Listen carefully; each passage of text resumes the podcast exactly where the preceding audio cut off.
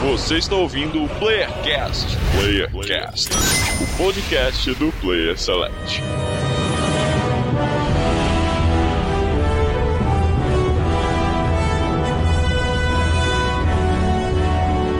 E aí, ouvintes aventureiros, aqui é a Inandra com mais esse Playercast, trazendo para vocês algo fresquinho, novinho, igual salmão pescado nos mares gelados da Sibéria, que não tem mares, mas tudo bem. Aqui é a Inandra de São Paulo e vamos lá seguindo com Marlos, meu querido. Olá pessoas, olá internet, chegando para mais um Playercast e eu estou aqui, eu sou o Marlos, do Rio de Janeiro e meu primeiro RPG foi Batalha Naval. O que, que eu vou dizer, cara? Vamos ver. Também fui pego de desprevenido É, com essa frase aí pois de é. início, hein? Vamos ver. E do Rio Grande do Sul aqui é o Luz e o RPG de mesa sempre vai ser melhor que o videogame. Olha aí, polêmica, cara. Será que o Playercast vai virar um podcast de RPG só? RPG? Rebelião está formada. Olá, ouvintes. Aqui é Diego Muniz, o Dio do Crônica de Mentes. E RPG tudo de bom. Olha aí, tudo de bom. Então, ouvintes, é o seguinte. Hoje nós vamos falar aqui um pouquinho sobre RPG de mesa. Não o RPG que tá todo mundo acostumado, nos Skyrims da vida, nos Dark Souls da vida. Hoje a gente vai trazer um, um gostinho, um frescor lá dos início dos anos 70, antes mesmo de existirem os primórdios, os famosos jogos de 8 bits que a grande maioria já conhece. Eu achei que ia ser um cast sobre aquele negócio, aquele RPG, aquela arma, aquela, aquele trabuco gigante. É Rocket. Propelled Grenade, né? Isso, achei que ia ser isso. Não é não é isso não? Puxa vida. Mas é isso aí, né? ok. Ok. Eu ainda achei engraçado, eu achei engraçado o, frescor, né? Com cheirinho de naftalina dos livros empoeirados dos anos 70. Então, assim, hoje a gente vai tra... Hoje eu trago aqui pra vocês um, um catedrático, sem Olha aí, ser mais você, um. Marlos, mais um, mais um concorrente. concorrente.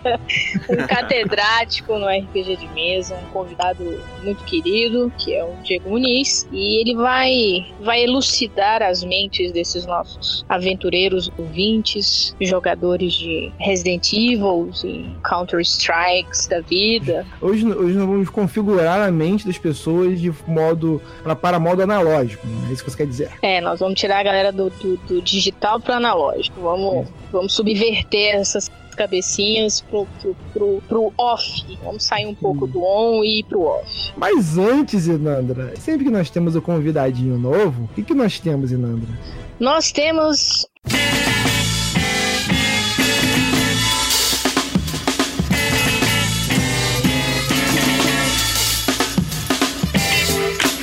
Uma questão muito importante. Diego, diga para nós.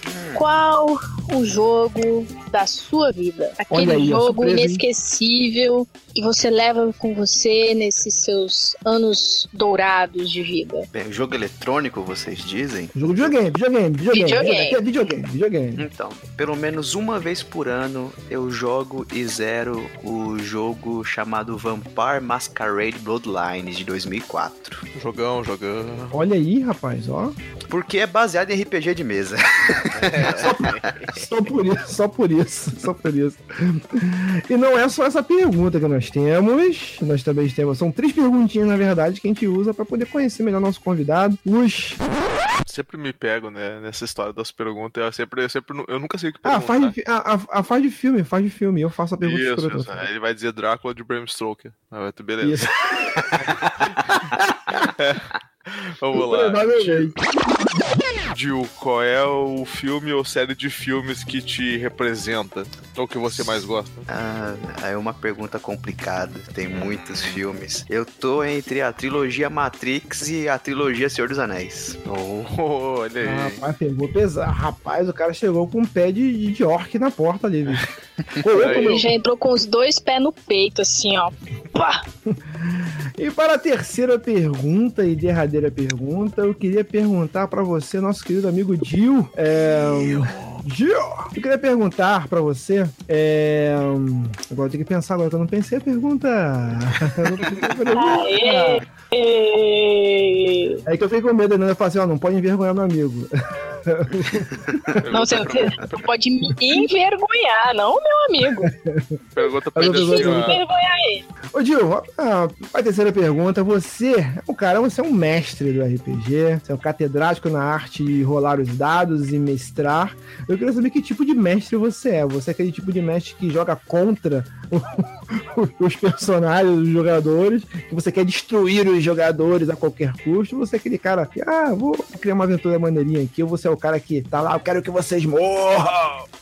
Qual tipo de mestre você é? Bem, tem muitos tipos de mestres diferentes, não apenas o mestre bonzinho e o mestre carrasco que vocês estão descrevendo aí.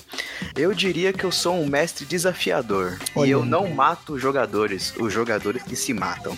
Ah, de você, ah, você quer dizer que você é o mestre dos magos, é aquele filho da puta que finge que tá ajudando, mas fode geral. né? Tipo isso, tá começando a entender o- a pegada do negócio. Olha. a, a resposta está atrás da cachoeira, mas estamos no deserto. Tchau, crianças. Até a próxima.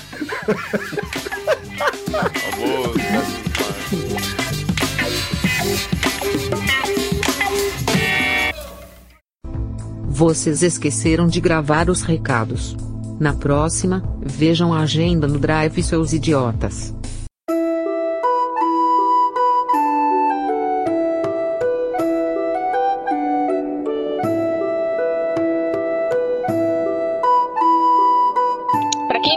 Sabe, pra quem não conhece, eu já conhece, eu acho que conhece, ou duvida se conhece, eu não tenho tanta certeza se conhece. Pra quem nunca viu nem ouviu, mas só ouviu falar, É, não sabe se é de comer, se é de passar no cabelo. Então, você de problema, você de passar no cara. Essa, essa é do meu tempo de colégio, a gente usava muito essa. então, gente, ó, o que que é pra vocês, Marlos, Luz e meu querido Diego Muniz, o que é o RPG? Por que raios essa nomenclatura? O que significa? De onde veio? Me expliquem, me expliquem pra galera que tá ouvindo. Pra onde vai? O que come? Hoje De onde ele vive? Repórter. Como se Melhor, reproduzem? Player Select. Aqui no Player Select. Tem roleplay, tem roleplay, Uhum, isso eu tem sei. jogo. E tem jogo, e tem jogo. Pra mim, para mim, o RPG é o rolê, é, é o roleplay game, é o, é o rolê da jogatina. Em, em jogando português, piscina. o rolê da jogatina. A, a galera quer ir pro rolê, aí vai pro rolê, aí pô, vamos jogar um rolê de dado. É um rolê de dado. Pra aí que você, no Luz, o que, que, não é é poker. RPG? É, cara. pra, pra mim, eu, eu, Me corrija, por favor, tá? Me corrija, por favor, tá? Tô falando merda aqui, ó. Me corrija. eu, eu gostaria de ser tão brilhante quanto o Marlos, mas eu sei que eu não vou alcançar, então eu não, não vou tentar. Mas pra mim, cara, RPG é, é amor. RPG. Cara, eu, eu, eu- desde que eu conheci o, o RPG, né, pra mim ele sempre foi um jogo muito, muito divertido, assim, justamente pela liberdade que ele te dá, né? Então, pra mim, cara, RPG é diversão. Eu resumo sempre na palavra diversão. Gil, e pra você, Gil? Traduza RPG para nós.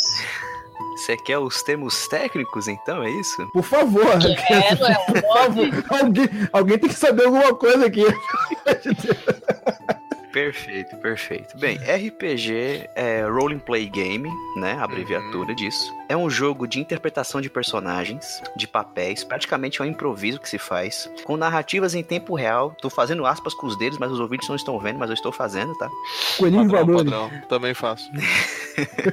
Conduzidas por um narrador, que também é chamado de mestre, e que tudo o que você precisa pra jogar é papel, caneta, amigos e muita imaginação. E E tem muitos RPGs que não utilizam nem caneta e nem Não, papel. se- tem muitos RPGs que não utilizam dados. E, e tem muitos RPGs que não utilizam nem amigos. Opa, hein? É o livro-jogo. É o livro-jogo, jogo. tá certo. Exatamente. Olha o Mars, até quando ele é burro, ele é esperto, cara. Pô, eu queria. Olha aí, ó. Não só falando. O padrão simples do RPG é, é, é coisa mágica, sabe? Não é- mentira, é coisa simples mesmo. é um jogo de imaginação e a gente assume o controle de personagens que participarão de uma história. Essa história a gente chama de crônica ou de campanha, depende aí do que o seu narrador barra mestre achar conveniente para ele. Ou de aventura. Ou de aventura. Também. E o papel do narrador, mestre, o contador de histórias, que eu tive que colocar na pauta porque senão a Nanda ia me bater. Ia Olha mesmo. Olha aí. tem, o pap- tem a função de criar o mundo onde essa história irá passar. Criar os habitantes desse mundo, mediar os conflitos e desafios que surgem diante dos jogadores, etc. E a gente decide esses desafios através dos dados. Esse é o modelo padrão de um RPG de mesa. Hum, é uma, uma pergunta, eu começo com uma pergunta aqui pra pra vocês. É, quando o mestre no carro do RPG, na verdade, uma pergunta de leigo, é, ele tem o poder de controlar o mundo à sua volta, à volta dos personagens, correto? Sim. É, a, a- a piada da pergunta que eu falei pro, Gil no início, ela tem um pouco, é, assim, pra parecer sacanagem, mas ela tem um pouco de fundo ali. Assim, o, o- se o mestre quiser, ele pode aumentar a dificuldade do nada, assim, que- porque rola muito aquela coisa de o mestre cria uma história muito foda pra caramba, o cara baixa o escritor, baixa o Tolkien lá na, cabeça do cara, o cara fez uma história sinistrona que os caras têm que ir pro vulcão, não sei o que, eu sei que lá, e o cara simplesmente pensa, ah, não quero ir pro vulcão, quero ir pro outro, quero, quero ir pro lago. Aí o, o escritor fica puto, não, eu vou fazer vocês ir pro vulcão, então o cara pode criar situações é, que de repente não estavam previstas só pra zoar a história dos caras, assim, não digo nem zoar, mas pra criar mais dificuldades pra forçar ele a, a seguir uma história que você, que, que o mestre criou, ou, ou- ou- ou geralmente o que acontece é deixar o mestre deixar a história mais folgada mesmo e criando conforme a coisa vai acontecendo. Ó, há mestres e mestres, há narradores e narradores. Mas, ao meu ver, um mestre que faz isso, que aumenta a dificuldade porque um jogador está tomando um caminho que ele não deseja, é um mestre ruim, na minha concepção, tá? Uhum. Porque assim, o RPG ele é um jogo de colaborativo. Não existe vencedores ou perdedores. Não é o narrador versus os jogadores. Uhum. Hum, olha Você aí. tem que se divertir em conjunto. Ou seja, o narrador vai colocar desafios que às vezes os jogadores não vão ser capazes de superar. Isso é normal. Isso é pra mostrar o grande boss no final. Tipo, vou fazer um comparativo com videogame. Quando você tá lá jogando Resident Evil e aparece o Nemesis pela primeira vez, Nossa, correr. você faz o quê? Você foge, você corre, você conhece o inimigo. E então você fica mais forte pra depois derrotá-lo no final da crônica. Sim. Agora, se o, você tá jogando, etc., e você não quer aquele caminho que o mestre predeterminou, bem, você também, como jogador, está errado. Porque você tem que ter um pouco de noção de que, se o mestre teve todo o tempo do mundo pra criar uma história e você concordou em jogar ela, não tenta avacalhar a história do mestre. Você É tem verdade. a liberdade, mas dentro dos moldes do que ele fez. Uhum. Não É seja tipo- o Azagal do seu grupo.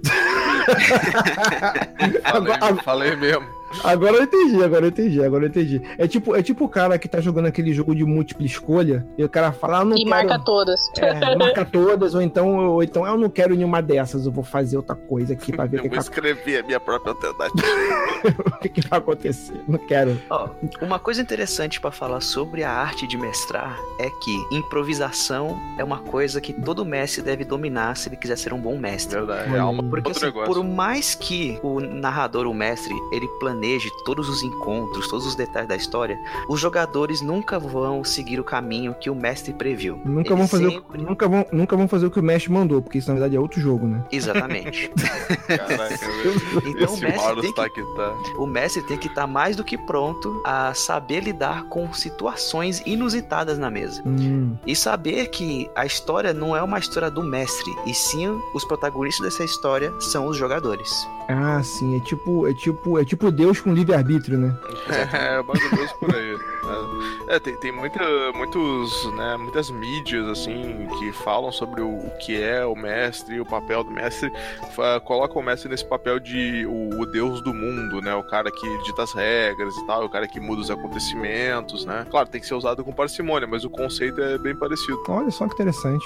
É, um narrador, mestre, ou contador de histórias, enfim, que for chamado, ele no AG, na crônica criada, que ele se dispôs a criar e que ele convidou pessoas pra jogar, ele realmente ele é um criador de mundos, ele, ele criou aquele universo e os jogadores eles vão vivenciar os papéis escolhidos por eles dentro dessa desse, desse universo criado pelo narrador que vai conduzir, ele simplesmente vai conduzir os desafios o- e tudo mais. Depende, depende muito da temática escolhida, mas isso a gente vai falar daqui a pouco.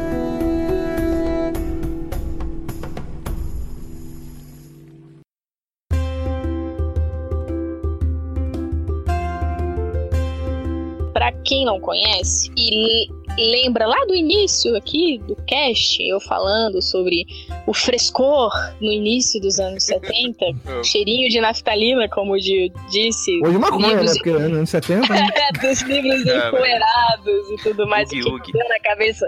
Gil, ou Luz, Marlon, se alguém vem aqui, Hum. diz os ouvintes, de onde surgiu o RPG? Quem foi o grande sacador, criador dessa bagaça toda? Quem? Quem? Quem? Bem, o criador, o famoso, o grande, idolatrado Salve Salve é o Gary Gygax, já falecido. Hum, Infelizmente. Infelizmente, nós temos até um dia dedicado ao RPG, que é o dia do falecimento dele, se eu não me engano. Os RPGistas comemoram o Dia Internacional do RPG na data de falecimento do Gary Gygax, que é 4 de março.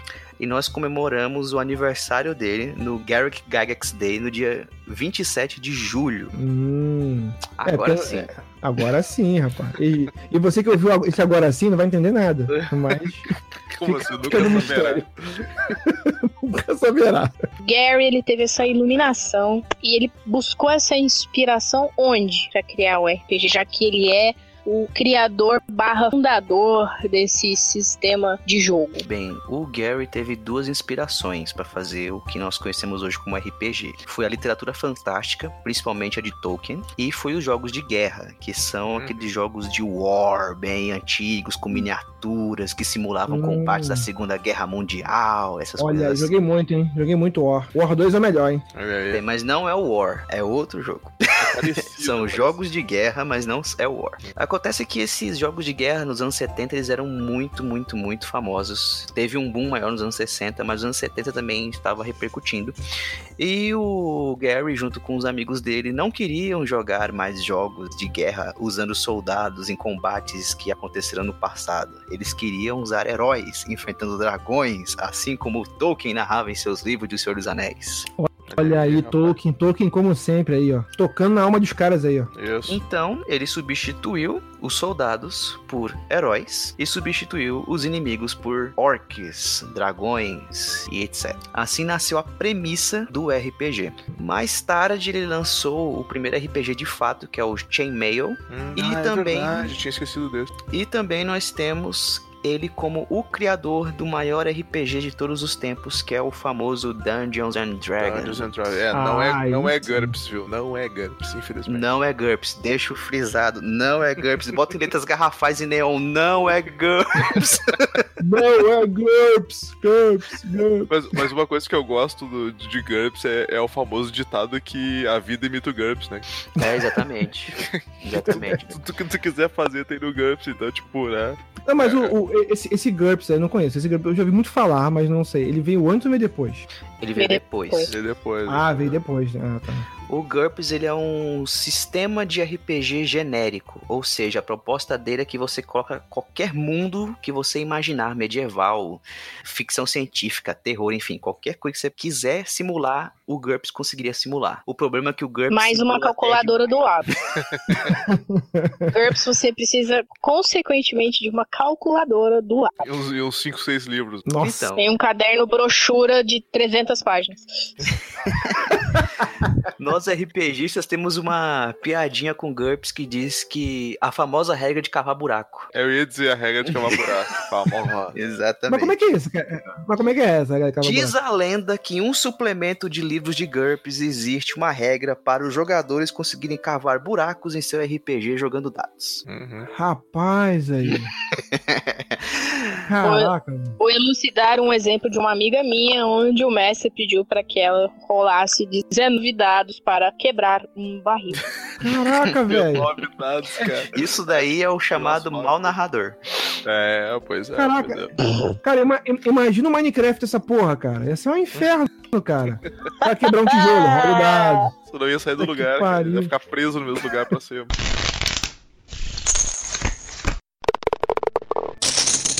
Já que nós estamos falando mal de sistemas complicados, no RPG nós temos um, a uma das principais regras tirando a diversão, que é a chamada regra de ouro. Olha aí, Que ó. diz que o seguinte, você pode ignorar qualquer regra desde que isso faça a sua mesa feliz. Uhum. Então, ou seja, se tá muito complexo, se uma regra tá atrapalhando, enfim, se uma coisa não tá funcionando como você acha que deveria funcionar na sua mesa, você tem toda a liberdade de remover esta regra, remover este elemento e fazer como você bem entender. Afinal, o livro de RPG é apenas uma ferramenta para a sua diversão imaginativa. Olha. Olha só que interessante, cara. É isso aí. Provavelmente isso vem escrito na capa de algum desses manuais, né? Tenho quase certeza. Vai vir na capa do meu quando eu escrever. Não, e o legal é que essa regra, é que essa regra o Congresso usa direto, né, cara? É assim, pô, tu pode ignorar as regras e faz aí, tá tudo certo. Maneiro, cara. É, Maneiro. mas Mas- aqui A é, única pode diferença é que o pessoal não se diverte com isso. Não, é- Isso. a- não, não, eles se gente- divertem. Com certeza, eles se diverte pra cacete. Eles riem, na- eles riem na nossa cara, tipo assim, ó. Michael, É. eles não ligam pra gente, Michael. No Brasil, é, a, a regra tem uma variação que é tipo, tu pode tu trocar qualquer regra desde que seja em prol do Rue. Se for pelo Rue, tu pode fazer qualquer No, no. Brasil, essa é a regra de ouro, né? Essa, Essa é é a regra, regra de ouro. Mas assim, eu, não sei, é, eu percebi um padrão, né, nesse esquema de regras que pode, pode ser um padrão mesmo, pode ser só uma coisa que né, eu acho, que no início a gente tende muito a se apegar a todas as regras, né? Quando tu descobre o RPG, Uhum. tu aprende o básico, mas tu sempre pensa assim, não, não, eu tenho que ter o manual, eu tenho que ter o livro tal, o suplemento, que vai dizer as regras que eu preciso, e tu te apega muito naquilo, assim, de, não, não, tu, Sim. tudo a gente tem que usar a regra, tem que focar no que tem no livro, e aí depois, com o tempo que tu vai aprendendo mais a jogar e aprendendo mais aquele sistema, tu começa assim, não, mas isso aqui não precisa, isso aqui consome muito tempo e não, não dá retorno. Então, assim, eu, né, a minha visão é conforme mais tu conhece o jogo, mais tu vai desapegando das regras e focando em narrativa, em diversão, em história, né? Pô, e- esse é Uhum. mais o meu estilo, né? Eu não sei como é que é o de vocês. Assim, eu sempre tive vontade de jogar RPG. Ah, pra mim, mas como eu era uma criança meio solitária, ou um- uma criança meio nerd, não, na minha época não tinha muito esse contato com outras pessoas, assim, pra pra conhecer isso. O meu RPG na época era aquele RPG de livro, em que não só o livro-jogo, mas também essa coisa de você. Tinha, um, tinha uns livros de que usavam em programação, que você digitava no, do, no, no DOS ou no sistema, um, sistema que tinha, que você digi- digitava um código, aí você Uhum. criava um RPG que, que ele vai te, ia te mandando fazer as coisas, e você que digitar o código direitinho tal, no computador, aquilo era um trabalho pra caramba. Eu sempre tive vontade de ver essa coisa do RPG, eu sempre via na televisão as pessoas jogando RPG, mesa gigante, com mestre. Eu não conhecia, cara, eu queria buscar isso, eu não tinha lugar pra buscar isso. E uma coisa que me afastou um pouco foi na época da escola, é que eu conhecia, é, que eu fui fazer eletrotécnica, então, como era uma área técnica, tinha bastante nerd. Então, assim, pô, legal, agora eu vou conhecer como é que funciona essa porra. Aí o- os próprios moleques me, assim, me discriminavam no sentido, ah, vamos, ah, quer jogar? Quer jogar, sim, vambora. Ah, mas tem que ler esse livro aqui. Porra, tinha uma pataca de livro pra ler, velho. Ah, Peraí, não, você não era nerd o suficiente pra eles, cara? Não era, não era. É, não, o que, que era o grupo, né, cara? Imagina, imagina, né? É tipo, e, e- e, tipo, assim, isso me afastou muito, cara. Cara, eu não vou decorar essa porra dessa. Ah, não, mas que pra essa regra tem que ter isso aqui, você tem que fazer isso. E era muito mais enraizado, cara. Então isso me afastou bastante esse RPG de mesa por muito, por muito tempo. Afasta. Afa- Muita- As regras afastam muita gente. Te fica com, ah, não, é muito complicado pra jogar bola, sabe? Isso. Hoje, Isso, hoje, hoje, pelo menos, eu, eu, eu consigo. Hoje, pelo menos, eu consegui, junto com essa coisa, coisa do, de podcast, e você acaba conhecendo as pessoas. Hoje em dia eu até jogo, tem um grupo de RPG com uma galera é, do, de, de podcast também, que a gente se reúne na casa de um e de outro pra jogar, e que pra mim foi legal, porque eu nunca tinha jogado, arrumado um grupo mesmo pra jogar da maneira como que deve ser. Eu sempre busquei RPG, encontrei RPG por esses meios, meios de periferia, assim, de livro, jogos de decisão, ah, corra para a página tal, se você decidir. Então, e o que me pegou mais foi os jogos, por conta disso, que você podia jogar sozinho. Por isso que eu falei disso, que você não precisa ter tantos amigos pra jogar. tu conseguiu jogar com o pessoal? Tu curtiu? Como é que foi? Cara, é, essa é uma, ainda bem que tu perguntou, porque é, foi uma experiência bem maneira, bem única. E eu, eu tava assim, cagando pra qual tipo de formato quer ser, ó, me leva aí, qual vai ser? Ah, aí estavam jogando um jogo que era, inclusive, é, é um jogo de lobisomens. Que eu, Ah, sim, uma- sim, no universo do Eu não, vampiro. eu, não, eu não vou lembrar, eu não vou lembrar qual o nome, mas é o Wolf. Era sei lobisomem ou apocalipse Lobisomem ou lobisomem os destituídos, um dos dois. qual. Acho que era Destituídos, alguma coisa É, assim. de repente cara. devia estar em inglês também. Se for ser. destituído, É era Forsaken. storytelling. Eu não vou lembrar agora, sendo sincero, eu não vou lembrar agora, mas eu queria fazer parte de alguma coisa, sabe? Mas Foda-se, vai qualquer coisa, eu quero fazer parte disso também, viu qual é?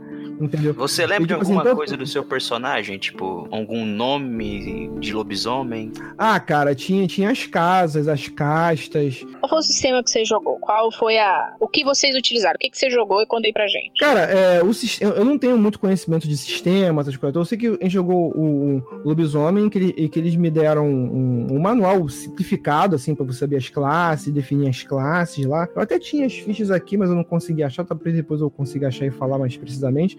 Mas era interessante porque, porque eu nunca gostei muito, ah, vou fazer sobre lobisomem, um negócio só sobre lobisomem. Ah, mas pra mim foda-se, vou, vou- eu quero me inteirar com a galera e ver como é que vai funcionar isso. Eu estudei lá o lobisomem, no início achei meio chato pra caralho, ah, que tem as castas, não sei o que, você é um lobisomem, que você se transforma com a lua, você se transforma. Tem, tem, tem, uma, tem um lance que você se transforma, tem um, tem um lance que você se transforma, que você nasce lobo e você se transforma em homem, Pô, esse é maneiro. E tinha um lance que você nasce homem e você se transforma em lobo. E tinha um lance que você já nasce meio, meio homem, meio lobo e vai mudando de acordo, assim. É, é como é, o meu personagem, eu lembro que ele nasceu homem, aí na lua tal ele descobre que ele era lobo de uma, de uma das castas. E cada casta de- você tinha que ter um totem. Aí você tem que, tipo, que te dar poderes, te dar é, habilidades, tal, tal, tal, papapá. E, tipo, pra mim foi muito louco, assim. E, e- e- foi muito interessante que no dia que eu fui, que o mestre falou lá, ó, você tem que fazer o background do personagem. Aí eu falei, pô, pô, como é que faz background do personagem, cara? Não sei. Ah, É, ah cara, no você YouTube como fazer É, background. como fazer background de personagem. Aí, você, aí, ó, você lê isso aqui e você tem que escolher as caixas, preencher a ficha e você tem que dar um background, o que, que você passou. E, tipo, eu lembro que eu tava tão fissurado que eu falei, ah, cara, eu fiz, tipo, um, um- um mini texto, quer dizer, eu fiz, eu fiz, tipo, um conto, sabe, pra contar a história. aí, ficou, aí, aí coloquei lá, porra, que não sei o que, que meu personagem, é, aos 15 anos, ele roubava carros, aí foi preso, não sei o que, é, é, Com 20 e poucos ele virou bombeiro. Não? aí tal, não sei o que, nas minhas habilidades. Eu, eu- no fundo, eu tinha um irmão, eu tinha um irmão, que eu tinha que procurar esse irmão, que eu, eu, eu- quando eu descobri que eu era lobisomem, que me entendia era meu irmão, é, não sei o que lá, bababá, eu fiz uma porra, eu fiz um texto assim, com umas puta de uma história, sabe? Uhum, E, e, e e- meu storytelling terminava e. É, é, é, ah, lembrei, é lobisomem e apocalipse. Ah, é o Aí, aí, aí o meu background terminava, eu fugindo da cadeia numa rebelião, aí eu contava amigos, aprendia coisas na cadeia e fugia. Aí terminava eu no alto de um penhasco, assim, olhando pra lua, aí faz um tempo eu olhava para a lua e não sabia o que me esperava, e, e o vento batia no meu cabelo, não sei o que lá, aí um, um- um sentimento no fundo da minha alma para, para que eu uivasse, mas eu- tipo, um negócio bonitão, sabe? E no final. Não, não, não, peraí, peraí, peraí. O outro, o outro vai, vai, vai uivar pra nós aí. Faz Se foder, se foder que eu vou. Eu não fiz essa porra nenhuma. Mentaliza a lua e uiva pra nós, mano. Vai lá. Vai. Não, não, não, 3. não, No não, 3. Não. No 3. não, eu vou fazer. Ó, mas se você não achar aí, eu- só de ouvir mais ou menos o seu background, ou você era Fiana ou você era Garra Vermelha. É, acho que era Garra porra vermelha. dessa. Não era não, porque o Isso. Garra Vermelha é um lobo que vira homem. Ele era um Não, homem que Garra Ah, Vermelha ele é um homem que vira lobo, né? Isso. Exatamente. Era o homem que vira lobo, exatamente. Tinha até Fiana. você virar palupino, tinha que fazer um monte de coisa. E o, e o mais louco é que eu- é que eu escrevi isso tudo e o cara falou assim: caralho, que foda, ficou maneiro, valeu. Aí no dia lá, ah, é beleza, cada um fala o seu background pra gente se conhecer. Aí eu falei meu background e todo mundo ficou olhando minha cara assim: caralho, porra, maneiro. Caralho, Aí- esse, esse aí levou o a outro- sério a parada. Aí o outro cara falou, e você, fulano, qual o seu background aí? Ah, cara, foi mal, eu nem escrevi. Eu, tipo, eu tava, eu tava num bar no capital e apareci aí. Eu falei, porra, velho, eu não escrevi um texto gigante essa porra aqui, cara. É, é foda. Valoriza meu trabalho aí, velho. O animal tá ficando estressado, O lance, o, o, o lance que a gente jogou, a estratégia que a gente usou pra jogar, assim, a gente simplificou bastante as regras. No primeiro dia foi meio confuso, porque o mestre em si, é, é, é, ele tem que criar história, mas ao meu ver, para mim, para mim, ele é, demorou muito assim a entrar na história, explicava muita coisa. Quando você ia num, num lugar, tinha que detalhar cada localzinho, e eu não sabia exatamente se isso ia funcionar, se ia usar aquilo pra alguma coisa. Mas depois, quando entrou pra parte de ação e a história começou a, a, a fluir mesmo. É. Não é porradaria, cara. É, é você entender o que, que tá acontecendo, o que, que você vai fazer, cara. A gente, na verdade, a gente, na primeira sessão, a gente ficou a sessão inteira, na verdade, pra gente é, explicando o contexto do mundo. É, pois é, Ah. mas isso que eu ia. Isso acontece normalmente quando tem muita gente nova. Tinha muita gente nova além de ti ou era só tu mesmo? Cara, eu acho que novo tinha só eu, inclusive o o Léo Oliveira do Fermata tá, tá, tá, tá nesse grupo também. O pessoal lá do Curva de Rio tava também. Tinha um pessoal também jogando. Então, assim, a, a galera dos podcasts que a galera curte aí também estavam lá. Eu achei bem legal, cara, achei bem legal. Demorou pra mim, que eu sou iniciante, demorou a engrenar a história, mas depois que engrenou, ficou, ficou, bem, ficou bem interessante. Eu acabei gostando, na verdade, mesmo sendo lobisomem, uma parada que eu, que eu teoricamente não curtiria, mas só de você estar interagindo e utilizar, depois que você entende a tua personalidade do, do, do teu personagem, cada personagem cria a tua personalidade individualmente, assim, é, a, a parte mais maneira eu posso dizer que era a interação, a gente caminhando pra algum lugar e trocando ideia, um falando uma coisa, outro falando outra, e é bem, assim, bem legal, cara. Essa foi minha experiência com RPG. Nossa história lá ainda não, ainda não chegou no, no final, tem algumas sessões pra terminar, ou tá no hiato aí, mas eu curti bastante, cara. Eu tô curioso pra ver como é que vai terminar a minha história lá. Então essa é a minha primeira experiência com RPG de mesa, assim mesmo, sabe? E é bom, Famoso. Hiato, né? Hiato é a palavra-chave. e é bom que rolou sempre muita cerveja, muito. É a mesma coisa que tem você jogar RPG bêbado, velho. Porra, show de bola.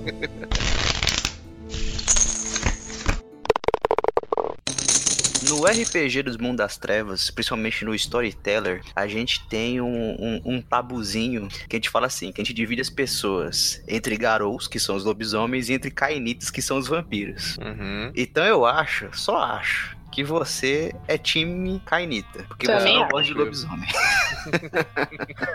Também acho. É porque ele ainda não jogou vampiro pra sentir o negócio. Não, não. Mas vampiro pegando Mas essa- se ele não gostar de vampiro, ele é mago. Aí pronto. aí Se, se pegar essa. Vamos, vamos pegar esse gancho aqui, já que a gente Não, entrou. não, eu queria pegar um gancho que tu Antes puxou de e, eu- e perguntar pro Marlos, ô Marlos, tu quer, tu quer jogar vampiro pra sentir o negócio? Cara, eu não quero sentir negócio, não, cara. Mas eu, eu, eu tenho curiosidade de jogar vampiro.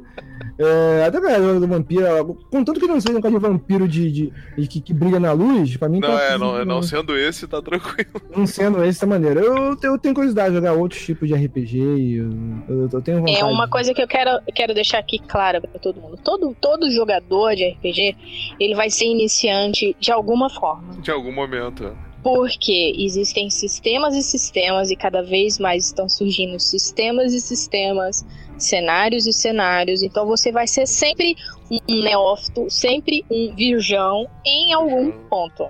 Exatamente. E, se- e sempre vai, Pegando e, sempre, e sempre vai ter alguém na mesa, sempre vai ter mais, mais experiente que você. mais experiente e sempre, e sempre vai ter aquele cara, o escroto das regras. Aí que o cara vai, tu vai A falar gente, isso. chama, a ó. gente chama de, de Advogado. advogado de regras. Exatamente, cara. É muito Olha, foda. Ó, Como advogado, eu acho isso uma você não injustiça. pode.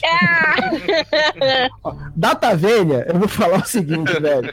Tem um cara lá na minha mesa de jogo, na minha mesa de jogo, que é assim, ó, eu vou fazer sem sensado. Ah, mas você não pode, porque você fez sem sensado. Se você pegar a lágrima do cu- a lágrima do cervo e cortar assim a garganta dele, no momento em que a luz estiver em quarto minguante, você pode fazer um- uma magia que você pode impedir que isso aconteça. E caralho! Ah, vai cavar buraco em GURPS, vai. Mas sempre tem, toda vez tem um clique das regras. Aí você tem que definir se você quer se fechar nas regras ou não. Tanto que na primeira sessão de jogo, quando teve o primeiro combate, velho, a gente ficou uma, segunda sessão, quase uma semana, uma sessão inteira enfrentando três malucos, velho. Três malucos. Eu falei, cara, aí, aí três mendigos, três mendigos. Aí tu, o cara rola o dado, aí ataque, é beleza. Aí agora você rola, rola- ah, tanto sucesso. Aí você rola a defesa do cara. Aí você rola a tua habilidade. Aí você rola, aí tem a habilidade do cara. Aí, bicho, nesse vai e volta, puta Puta que me pariu, cara.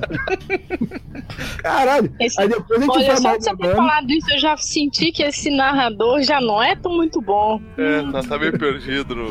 Tá meio, meio, meio, não sei. Ó, eu não posso falar do meu narrador, eu não posso falar do meu, do meu mestre lá, que o Rafael tá aqui online, inclusive eu tô- eu perguntei pra ele aqui algumas coisas aqui pelo, pelo Telegram, ele já, ele já tá puto aqui, ó se, vo- ó, se você falar mal de mim, vai ser menos 10 XP pra tu.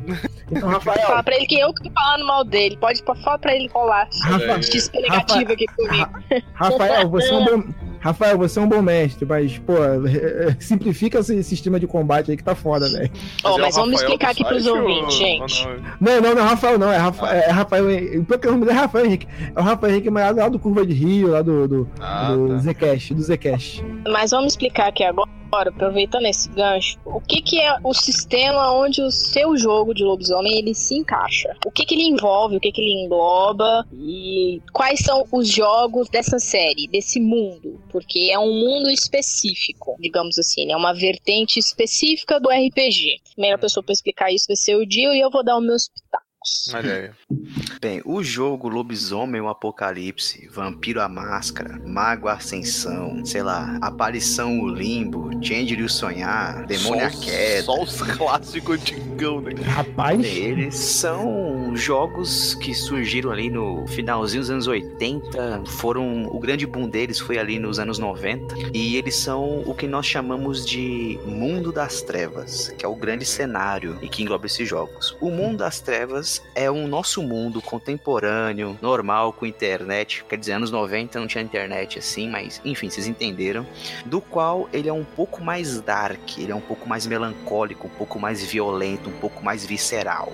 E o jogo específico que o Marlon jogou foi Lobisomem Apocalipse, que é a briga dos defensores de Gaia, que são os lobisomens, e Gaia Isso, entenda como a isso. existência, contra a entidade en- da entropia, a Wyrm, Ah, é, tem essa parada malucaça, também tinha esquecido. a corruptora. Então, o grande conflito do lobisomem é proteger um mundo que já está condenado. Hum, É, o lobisomem tem muito aquele esquema da natureza, né? De, de combater o que não é natural, né? A gente chama ele de Greenpeace do mundo das trevas. E, tem os Não, clãs que são tipo a PETA, né? Que vão atrás assim, não, não, vão matar vocês. É, tipo isso. Pra você ter uma ideia, um dos grandes inimigos dos lobisomens nesse jogo é uma mega corporação chamada Pentex, que suja o planeta com petróleo, faz aí. experiências bioquímicas no, no- em animais, em pessoas, faz uns mutantes híbridos, uns negócios assim muito louco. é Pentex que, fa... que, que, que- que é uma entidade que fica dando sarrada no, no- na Gaia. Nossa, que horrível. Ai, cara. Que pariu. Corta isso, não vai dentro. Essa- Vocês nós, vão editar. nós autorizamos o corte dessa, dessa piada, está autorizado.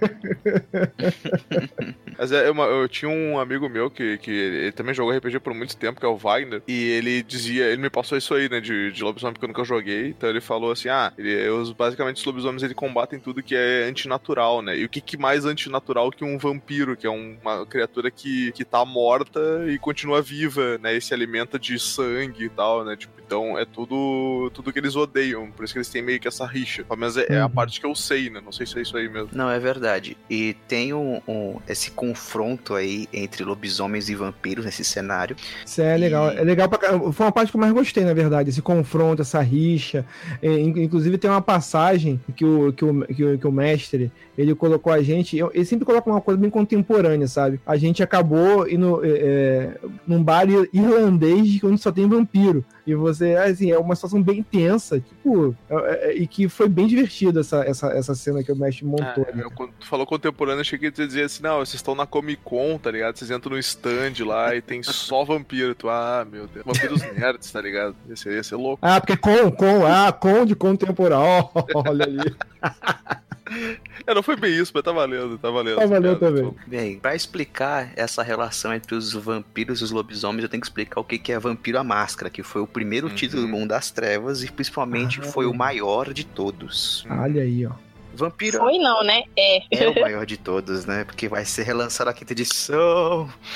Ele deu origem àquela série maravilhosa de filmes que é Anjos da Noite, que eu, que eu gosto muito. Na verdade, se baseou, mas tem uma própria série de baseada de Vampiro à Máscara chamada Kindred the Embrace. Kindred. Sim, eu vi o primeiro episódio e. é horrível. Eu, eu- eu- eu gostei dentro do possível de se gostar, tá ligado? É, deu pra ver, assim, sabe? Dentro do tolerável. Dentro do tolerável, assim, humanamente, né? Talvez os vampiros consigam ver, mas os humanos vão ter dificuldade.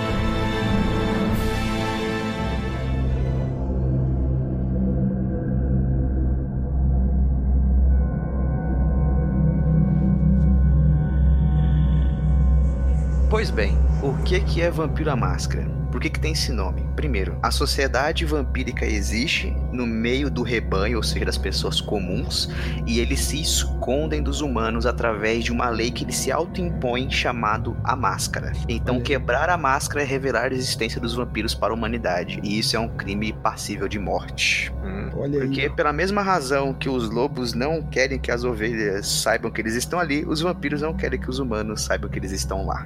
Olha aí, rapaz. olha, explicou tudo. Então os vampiros eles são pessoas normais que um dia tiveram o desprazer de conhecer um morto-vivo que as abraçou, ou seja, consumiu-lhes todo o sangue do corpo, pingou um pouco de seu próprio sangue na boca da vítima depois de morta e ele ressuscitou em um estado de meio-vida, se tornando um vampiro amaldiçoado. E eles têm uma história baseada na Bíblia que Caim seria o primeiro vampiro amaldiçoado pelo próprio, pelo próprio Deus e etc, etc, etc. Caraca, caraca, isso, isso aí tá parecendo a história do, do, do, do, do Drácula 2000, né? Aquele filme merda, né?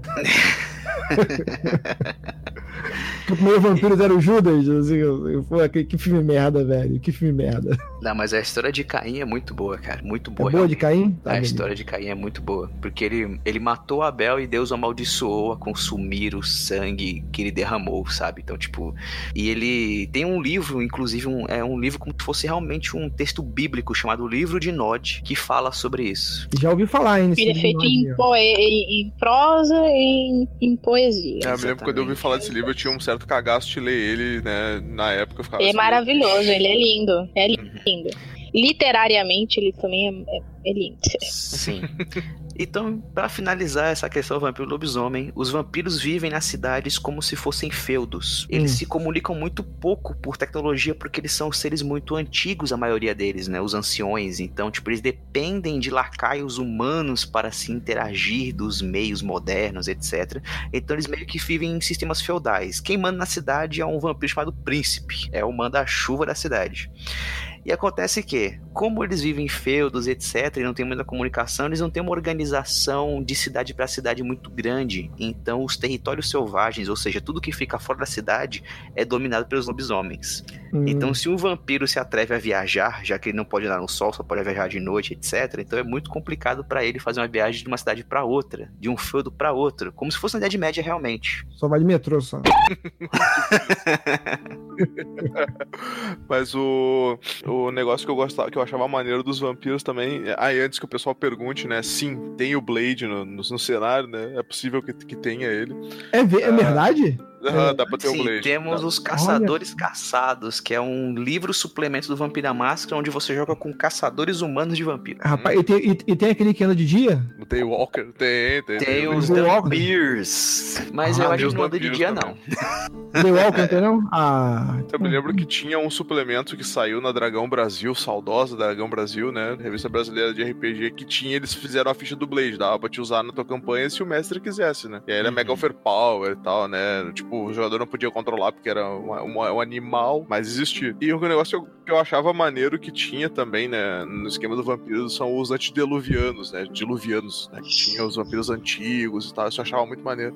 Isso, toda a premissa de vampiro gira em torno de que os antediluvianos, que são os fundadores dos 13 clãs, os vampiros são divididos em classes que são esses clãs. Tem o Nosferatu, aquele carequinha dentucinho, feinho. Ah, tá, ah, tá o Temer, aquele que é o Temer, isso. Isso, isso. Isso. Tem Casa o Pastilha. Toreador, que são os vampiros Anirice, sabe? Isso. Lestat, Luz, etc. Então, tipo, cada clã tem o seu tipo, personalidade, características, poderes e fraquezas.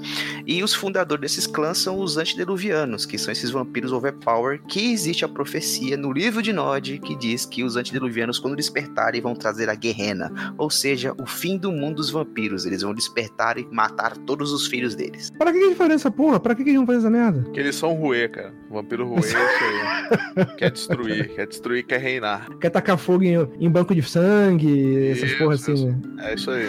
Ó, pra explicar isso é muito simples. É assim, quando um vampiro é recém-criado, ele consegue se alimentar de sangue de animais. Hum. Quando ele fica mais velho, com alguns séculos, ele só consegue se alimentar com sangue de humanos, porque ele é tão forte que ele não consegue mais tirar o, o poder necessário do sangue de um animal para se sustentar.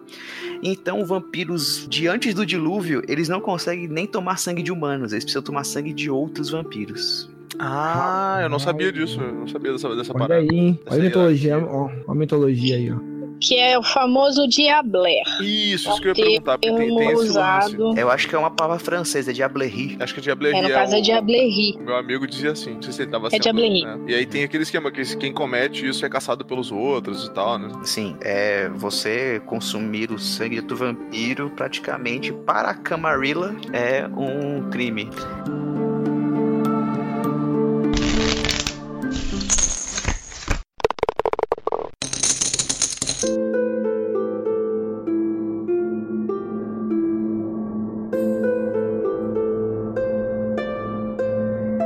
Eu queria perguntar um pouco sobre esses RPGs não muito convencionais, esses sistemas, não sei se é sistema ou se é Sistemas. é, os sistemas que não são muito convencionais, é, é, esses de, de, de, de- Tem uns que, tem uns que são meio no ar, de investigação, tem uns que são de, de cyberpunk, tem uns que são RPG de várias coisas, assim. é, eu, eu queria saber de vocês, o que, que vocês é, conhecem de, de, é, de sistemas que são diferentes desses do medieval, do, do, do, do vampiro, que são os mais famosos aí. O que, que, tem- que, que nós Então. temos de diferente aí? Nós temos a, a, a Santíssima Trindade do RPG, é essa: DD, Vampire e Call of Cthulhu RPG. Pô, esse eu nunca joguei. né? Olha aí, ó. Olha aí, ó.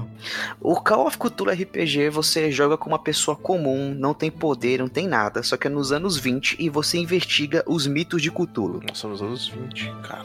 Então, tipo, ele é um jogo de insanidade. Você, você joga Call of Cthulhu, assim, dificilmente você vai sair vivo ou vai sair são. Ou você É, sai morto ou sai louco. Ou não Tá, sai e que- inteiro também, né? É, e que, e que, inclusive é esse que o Jovem Nerd tá fazendo agora, do. do, do- que essa, essa jornada que ele tá fazendo agora. Não, não faz jabá pros caras, meu, já falei. Ah, des- ah, Sim, desculpa, é é. verdade. Eles não estão pagando nada pra gente, né? Então eu vou fazer. Eu É sim, aquela tá? tristeza de que tentar fazer um jogo de terror com piada, sabe? É uma- É. Cara, eu vou, te falar, eu vou te falar, eu vou te mandar real que eu achei esse bem fraco, esse primeiro episódio. Assim, você fazer um jogo de terror com piada, eu achei bem, bem fraco mesmo. E eles vão dar um tiro no pé, não querendo criticar eles, não, mas jogo de terror tem que ser com terror, não com piada. Ah, eu gostei, eu achei maneiro. Não, eu achei bem louco. Assim, é, você fazer jogo de, de terror com cena de ação, eu achei meio. é, Assim, jogo de terror com cena de ação. A, a parte onde eles estão investigando ali, a parte é, a- da, da- é, que ficou muito famoso também, o cara com, a, o, com, o rosto infinito lá, assim, é, eu achei que ficou legal. Essa coisa que você não sabe como descrever, é, que, que o próprio Cthulhu, o próprio, o próprio Lovecraft, que, Uhum. que, eu, que eu sempre digo que o Lovecraft ele plagiou o Chambers, que o, o Chambers é que era Sempre a terror. mesma coisa. Chambers é o mestre do terror. Lovecraft copiou o Chambers. Ó, só, só um adendo aí. Tem agora, recente lançado, um RPG de O Rei de Amarelo. Olha aí, esse aí eu queria Nossa, jogar. Esse eu não, esse eu não Esse conheço. é muito bom. Ó, pra quem não conhece, para quem não conhece a obra do Rei de Amarelo, ela, ela entrou aí no, no, no- no- Na cultura é, pop. na cultura pop aí, graças ao, ao, True Detective. Detective. ao True Detective. É uma obra anterior, até a questão do Cthulhu e tal, essa coisa toda. Hum, E, e o Rei de Amarelo, ele tem uma. Ele é um, um livro, uma, uma peça, em que o, o livro ele conta a história de pessoas que tiveram contato com esse livro, o Rei de Amarelo, e como eles interagem com aquilo. Porque no livro, a partir do momento que a pessoa lê, é como se ela abrisse uma porta e a pessoa começa a passar por coisas estranhas. A pessoa não sabe se, se aquilo que ela tá passando é real ou não é real. É, é, o, o livro Rede Amarelo que eu li na época, ele conta a história de a reação das como as pessoas reagem à própria peça. Então é aquela coisa meio é, é- é o espelho dentro do espelho, sabe? Sim, É, sim. assim, aquela quebra da quarta parede. E como você, e quando você tá lendo, ao ver aquele desespero daquelas pessoas, você também começa a ficar meio desesperado. Aquilo te afeta também. O teu psicológico. Então ele trabalha o psicológico de uma maneira muito, muito, muito foda. É muito mais profundo do que qualquer coisa que, é, que a gente tente reproduzir de uma certa forma. E o Cthulhu também tem muito isso. É aquela coisa do inominável. Nada vai ser tão aterrorizante quanto aquilo que você não tem como explicar. Uhum. É, é, que, que, que o Lovecraft faz também muito bem, que é você não mostrar o monstro e fazer você imaginar em alguma coisa que você não, não entende bem. Então, é, que- eu, eu- cara, esse aí eu tinha vontade, hein? Esse eu aí tinha também, eu, eu queria eu muito tinha esse aí vontade, hein? Inclusive, Então. aproveitando que tu puxou do, do- uma referência de, de Cthulhu, eu vi um filme muito bom que saiu acho que em 2017 agora mesmo, que é o The Void, que é um filme muito nessa pegada que é muito bom. Eu peço que o pessoal assista que eu né, pretendo falar sobre ele em breve. É isso aí.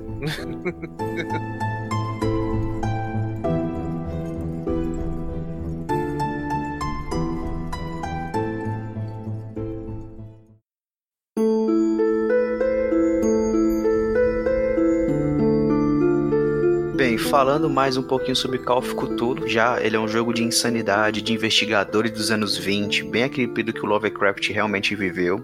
E bem, ele tem todos os monstros criados pelo ciclo de Lovecraft, né, que são todos os autores que pegaram o, o, o mundo dos mitos, né, Uhum. expandiram, então, tipo, tem muitos monstros que não são do Lovecraft, que ele nunca falou, mas que são do, do- desse ciclo Lovecraftiano. Lá tem um bestiário realmente gigantesco, assim, de, de insanidades pra você colocar pros seus jogadores se lascarem. E bem, ele é um jogo investigativo, essa é a premissa dele. Diferente de Vampiro, que é um jogo de horror pessoal, e de D&D, que é um hack and slash, que é focado em combate, o Call of Cthulhu ele é muito mais um jogo pra fazer você pensar, juntar quebra-cabeças e tentar evitar o pior. E jogar no escuro, jogar no escuro. Brincar de gato mia. Jo- jo- ó, jogar no escuro, jogar no escuro, de porta aberta, aqui, na, aqui no Rio de Janeiro. Aí sim. Aí sim, eu, esse é o modo certo de jogar of Cthulhu. Mas, é, alguém chegou a jogar esse, é, tipo, além de conhecer, chegou a fazer alguma sessão de Call of Cthulhu? Porque é, aí é, é- é interessante. Então, aqui Com no Brasil, nós temos dois livros de Cthulhu famosos, assim. Tem o Chamado de Cthulhu mesmo, que é da... Aham, Call of Que é da. Exatamente, que é o chamado de Cthulhu, traduzido em português certinho. Foi lançado pela editora Terra Incógnita. Hum. E nós temos o Rastro de Cthulhu, que é lançado pela editora Retropunk, que é praticamente a mesma coisa do chamado de Cthulhu, só que com regras mais voltadas para investigação ainda e mais simples ainda. Enquanto o, o chamado usa um D100, que é um dado de 100 lados, o rastro louco! usa um D6, que é um dado de 6 lados. Bem, mas é, é- é o que eu chamo de simplicidade, cara. É, de 100 pra 6 tá, tá uma boa diminuída, né? Exatamente. Então, tipo, eu adoro ser guardião dos jogos de, de rastro de Cthulhu. Para os ouvintes, guardião é o termo que nós usamos para o narrador barra mestre dos jogos de Cthulhu não apenas como um jogo de investigação, mas também como um jogo de descobrimento do eu. Olha eu- Bom, hein? Bom, hein? Gostei. Ué, gostei. Porque ele lida muito com o psicológico de quem joga, tanto que a sanidade para mediar a- a evolução ou a involução do personagem. E o Call of Cthulhu ele é um descobridor de monstros. Você, como o Marcos falou, é o espelho dentro do espelho. Você se vê. Você não está enfrentando um monstro qualquer, você está enfrentando o seu medo, as suas paranoias, os seus desejos, os seus sonhos, os seus traumas. Então, assim, ele não é um jogo de horror pessoal, ele é um jogo de descobrimento de eu barra psicológico, vamos dizer assim. Usando, obviamente, a É, investigação. cara, assim, em questão de, de narrativa também, ele pode se tornar muito rico. E só que assim, né, a galera que for jogar tem que estar no clima, tem que estar nessa pegada. Call of Cthulhu é mais 18. É, mais 18. Assim como Ó, muito uísque, muito uísque. Deixa na mesa ali, hein? Tá muito, ó, você pode namorada, você pode namorada, uísque, bota charuto, essa porra aí, velho. É, tá no clima com, com força, cara. É, e, isso que a Inandra falou é importante. É E o ideal é que esses sistemas mais pesados, assim, né, é, o pessoal dê preferência pra quem já tem é maior de 18, né, já tá com a cabeça mais feita, assim, e não nem, nem por assim, ah, vai ser influenciado negativamente, o cara vai virar, sei lá, É jogo do cultista, diabo. É, vai ser levado pelo diabo, mas nem, nem por isso, mas pelo simples parecer, às vezes, de tu ter um material desse em casa, ah, sendo que tu tá na adolescência, pode dar problema pra ti pela tua mãe, pelo teu pai, né? Por quem convive, assim. Se, se a tua mãe achar, vai dar problema. Esse é- Vai dar esse é- problema. coisa- é. Uma coisa que é importante salientar é que o RPG, ele, primeiramente, ele tem que ser divertido. Uhum. mas que essa diversão ela não agrida nem você e nem os seus companheiros de jogo. Então, além de ser um, um jogo onde você se divirta, tem que ser um jogo onde você se sinta seguro. Tem que, você tem que ter um ambiente seguro, é, onde não entre preconceito, onde você não pratique bullying, onde você não fira a dignidade, os princípios do teu coleguinha. Sim. Entendeu? É como a sociedade deveria ser, né? Mas Assim, ó, não é o assim que combinado, funciona. O combinado não sai caro.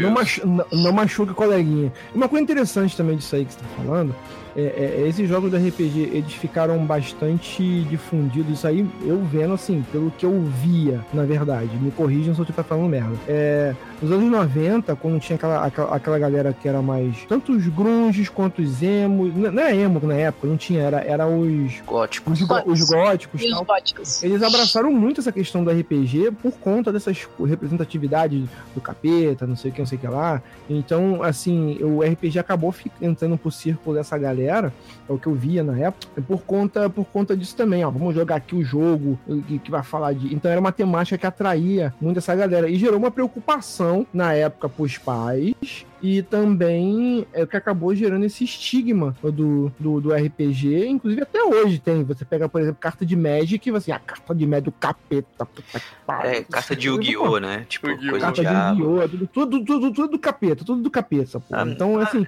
já- já acaba gerando esse estigma, cara. E não é, na verdade, né? Ó, a ignorância é o pai de todos os males, né? Já dizia minha avó. É, Então, assim, o RPG sofreu e sofre o mesmo preconceito que videogame sofre até hoje também, com a mesma premissa de, ah, influencia seu filho a ser violento. O RPG influencia seu filho a sacrificar bodes na encruzilhada pro capeta. Sabe, tipo, porra, não, não é assim que funciona. Ele só, até onde eu vi, ele só tem benefícios a trazer para as pessoas. Você estimula sua criatividade, seu raciocínio lógico, você ah, desenvolve sua memória, enfim, sua habilidade de eloquência. comunicação, né? Exatamente. Sim. Habilidade de comunicação, interação social, Contar histórias, contar histórias. oratória. Representar, oratória, uma série de coisas, né? Ó, essas falando sobre contar histórias, posso contar uma? Vai, vai. Óbvio. Bem, eu estava narrando Call of Cthulhu para três amigos meus. Hum. Neste caso, eu peguei como base um conto de Lovecraft chamado O Depoimento de Randolph Carter. Vocês já leram esse conto? Hum, Pô, eu não li, mas agora eu quero ler. Pois bem. Vocês vão tomar spoiler, Putz. provavelmente. Não, Mas mandar. spoiler mas- de mais de 100 anos não vale, né? Não, não vale, não vale, não. Tá valendo. Espo- ó, ó, a, regra, a- a regra é que spoiler de outra dimensão não vale. Ah, perfeito então. Bem, o que, que aconteceu? Os meus jogadores eram um professor universitário indiano, uma enfermeira e um senhor de idade que era um ex-militar aposentado. Olha aí. Os três estavam investigando um desaparecimento que estava acontecendo com alguns alunos da universidade desse professor. Hum. No caso, era a amiga do. A enfermeira era amiga desse desaparecido e o militar tinha um parentesco assim de, de se chamar meu sobrinho, sabe? Uhum. Então, uma dica pra quem quiser narrar RPG: sempre amarre os personagens com NPC, funciona com a beleza. Ah, é verdade. É uma boa. Olha aí. ó. Boa dica, boa dica, hein? Então, amarrei todo mundo, todo mundo se conheceu ali e começaram a investigar esse caso. Eles chegaram até ir ao cemitério, por razões ainda nu- nubu- é, nebulosas. Foram até o cemitério com a ajuda de um outro professor que fazia pesquisas paranormais na universidade. Hum. Então eles foram até lá e tiraram uma lápide do lugar e tinha um enorme buraco no chão que eles não conseguiam iluminar com as lanternas, enfim. Este NPC, que era o professor do paranormal, pegou um telefone com fio mesmo, deu uma ponta pro colega dele e entrou no buraco. E toda a minha narrativa Caralho. foi eu dizendo pros meus jogadores o que que esse NPC tava sentindo e vendo, mas nunca Então dizendo realmente o que era. Então faz agora, faz agora isso.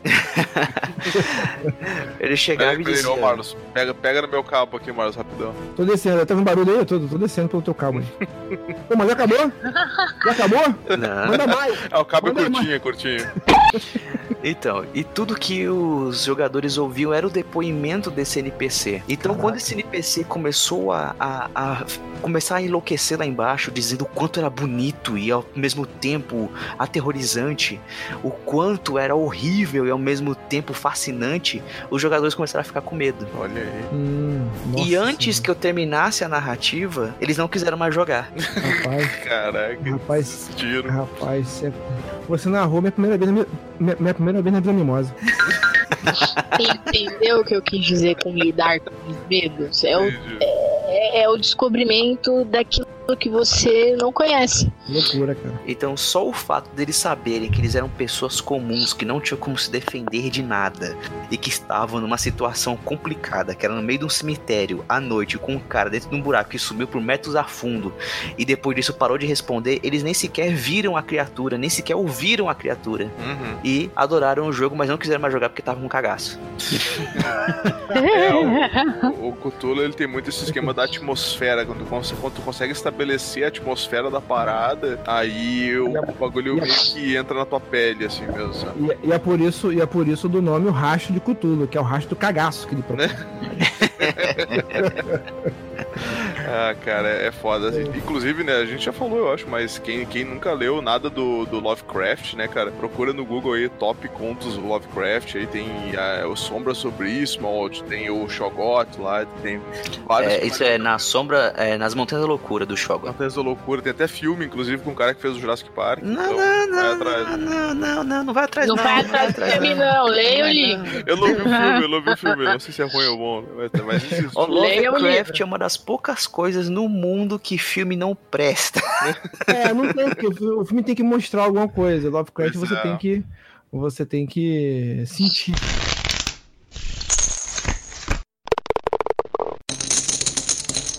Então vamos lá. Seguinte, vou começar aqui. Marlos, vou te deixar por último nessa, porque você teve a sua primeira experiência agora com RPG. Então Sim, vou começar ali pelo Luz. Luz. Qual foi o sistema barra cenário que você jogou que você mais gostou e qual o que você gostaria de jogar e ainda não teve oportunidade? Hum, Cara, o primeiro sistema que eu tive contato foi o famoso brasileiríssimo 3DT, né?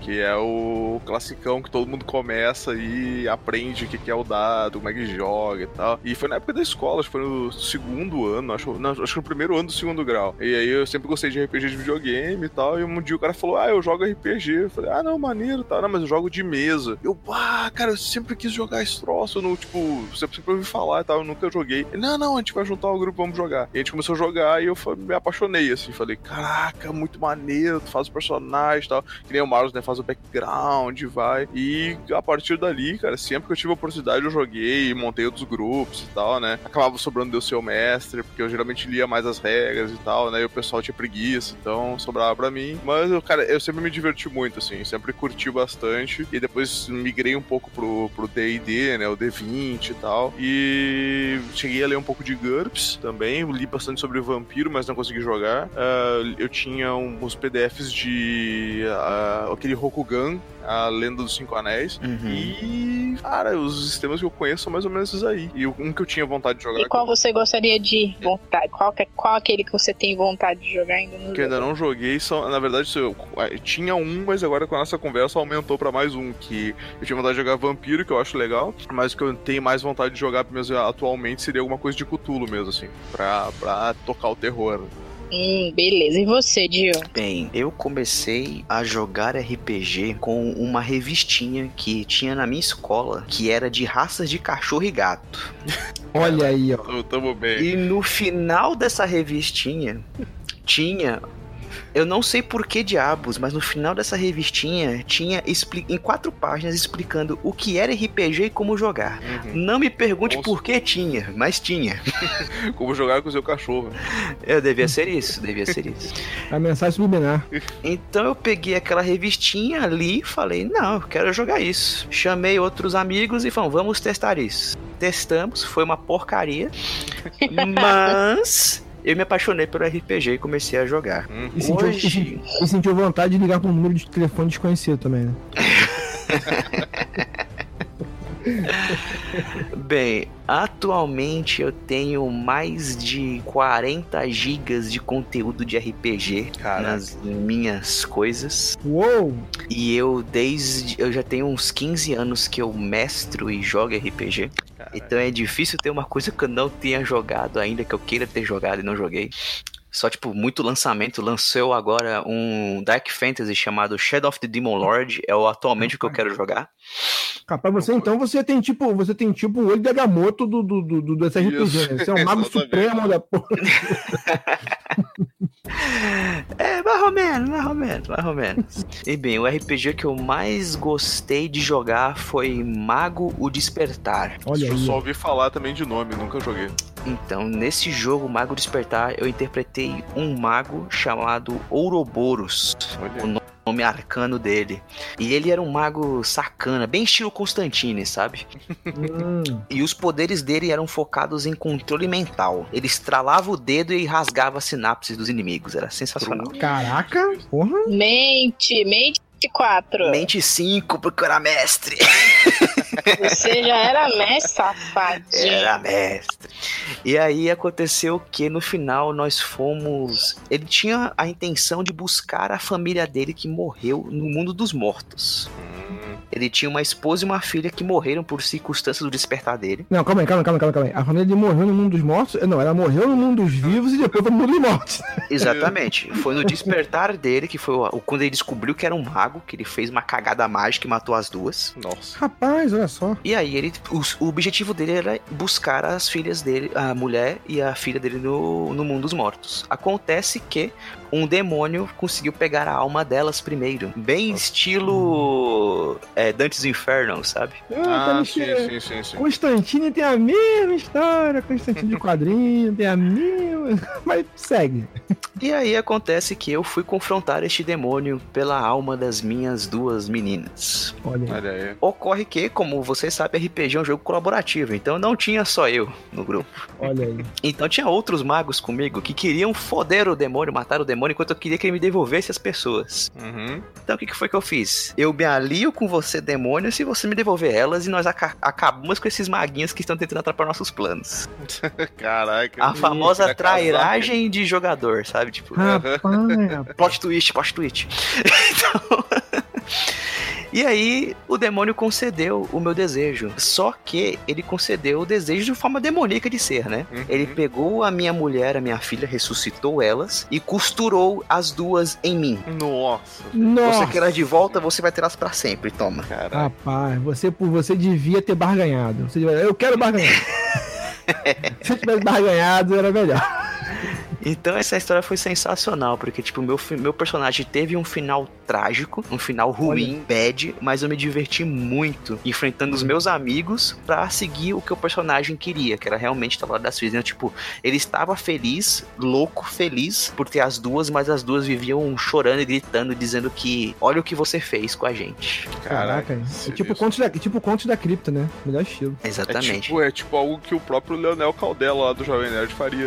Uhum. Ele tem essas loucuras também. Então fica a dica pra quem tá querendo jogar RPG que às vezes você vai perder o personagem, ele vai morrer, mas se a morte foi gratificante, divertida, ou seja, trouxe uma narrativa interessante pro seu grupo, não fique triste. Vai ser lembrada por Faça muitos e outro. muitos anos.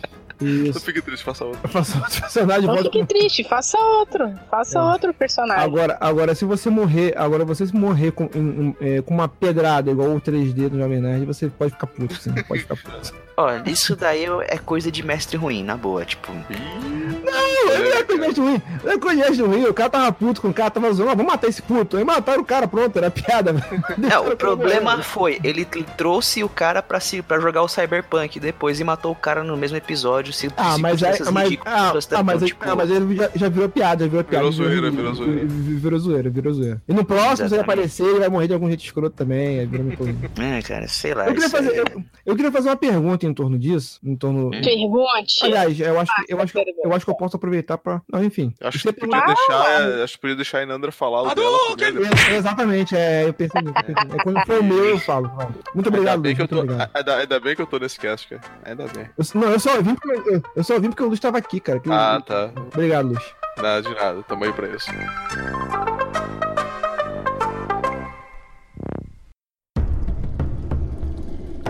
Meu primeiro contato com RPG foi com Advanced Dungeon Dragons, Olha aí. Que foi a segunda versão do D&D. E Isso eu tinha 12 anos de idade.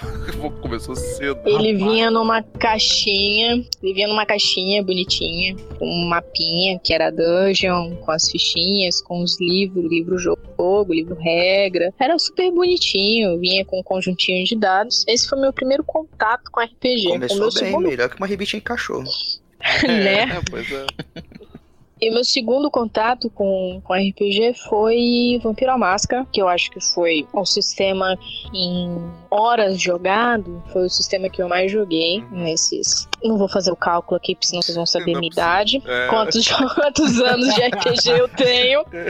Basta saber que eu comecei com 12. Isso, isso. É, então, eu posso dizer que a ambientação e, e tudo mais, o Vampiro à Máscara foi o que mais me marcou. Além de ter jogado outros também da linhagem do Mundo das Trevas, que foi também o Mago Despertar e o Mago Ascensão, ambos, que é, é de longe um dos meus favoritos do, do sistema, além de Demon the Fallen, que é o Demônio à Queda, que infelizmente aqui no Brasil não teve muito sucesso, muita repercussão. Ah, e um sistema que eu quero jogar e ainda não joguei. Afinal, tem saído muita coisa nova, tem saído muita coisa brazuca, muita gente tá criando sistemas e tá criando cenários fantásticos. Então, assim, eu tô querendo jogar um que ainda não saiu, mas sairá. Mas esse eu vou deixar no mistério, porque pra quando sair faço o momento de jabá. Uhum. Mas um que eu quero jogar é. Como é que eu posso esquecer o nome do diabo do negócio, gente? Eu achei, eu achei que tinha... É, o diabo, isso aí, fez eu esquecer. Eu achei que você tinha cortado Ai, a gravação na metade. britânico. Tio, me ajuda? Britânico? É de quê? É fantasia medieval. É. Shadow of Eastern? Não. Dragon Warriors. Saiu. Ele é, é um D20, é um D20 System, que tá aí, eu tô querendo jogar ele, é lançamento, então Esse é um que eu tô querendo Eu jogar. também nunca ouvi falar. Eu, eu, na real, tô meio É desatualizado novo. com os novos. que É tão bem saindo. novo, novo, novo, novo, novo, novo. É sobre o quê? É sobre o quê? ele? É sobre o quê? Tem um também. Fantasia medieval. Ah, fantasia São medieval. Dragões Guerreiros, eu vou chutar. E teve um que eu tive ah, o prazer de conhecer, que é um sistema brasileiro, juntamente com um cenário brasileiro, sei. ao qual deles um dos criadores está presente aqui neste cast, Olha que é só. o Terra Devastada, e, o, Olha e o cenário é o Obituário. Olha Ô, só. louco. Estamos com um criador, um creator, Esse eu um indico. creator aqui. Esse aí pra quem, esse para quem gosta da temática apocalipse zumbi, vai gostar pra caramba. Você citou ele no. no, no, no, no Citei no Bora Jogar e tô citando aqui de novo porque é um RPG de mesa e é brazuca e a gente tem orgulho de sistemas e cenários feitos. Brasil! Brasil! Vai, É, Brasil! o cenário que eu jogava era o cenário também brasileiro, que era o de Tormenta, né? Do Marcelo Cassaro, Trevisan, o pessoal Sim. que também fez o cenário. Eu, eu gostava bastante. Não tenho muito, muita comparação, mas eu gostava. Valkyria! E vamos lá, Isso, galerinha! Por Nimb, por Nimb. Por Nib. Deus do caos.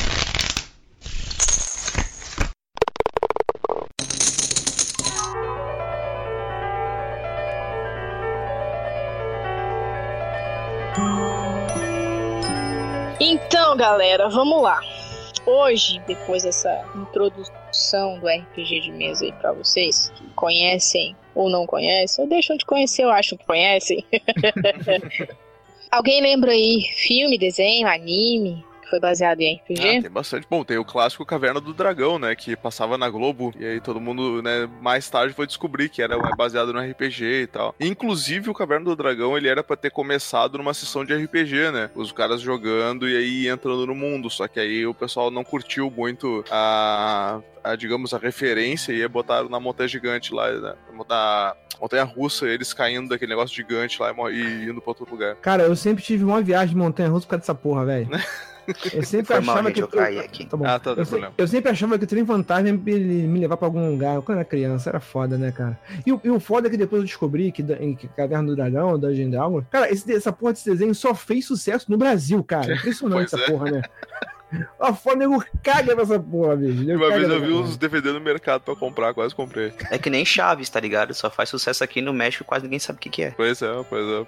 Mas aí teve, teve o Caverna do Dragão, sei que é o Dungeons and Dragons. Aí tem, tem muito anime também que é baseado em RPG, né? Tipo, hoje em dia tava, tava fazendo sucesso o Sword Art Online, né? O SAL. Isso, Ah, é também verdade. tem o Log Horizon. Tem mais uns aí que estão saindo agora que fazem sucesso Slayers, também. Slayers. Slayers, mais Então, Slayers. É, eu, joguei- eu cheguei a jogar o Sword Slayers- Art Online, ele é mais MMO.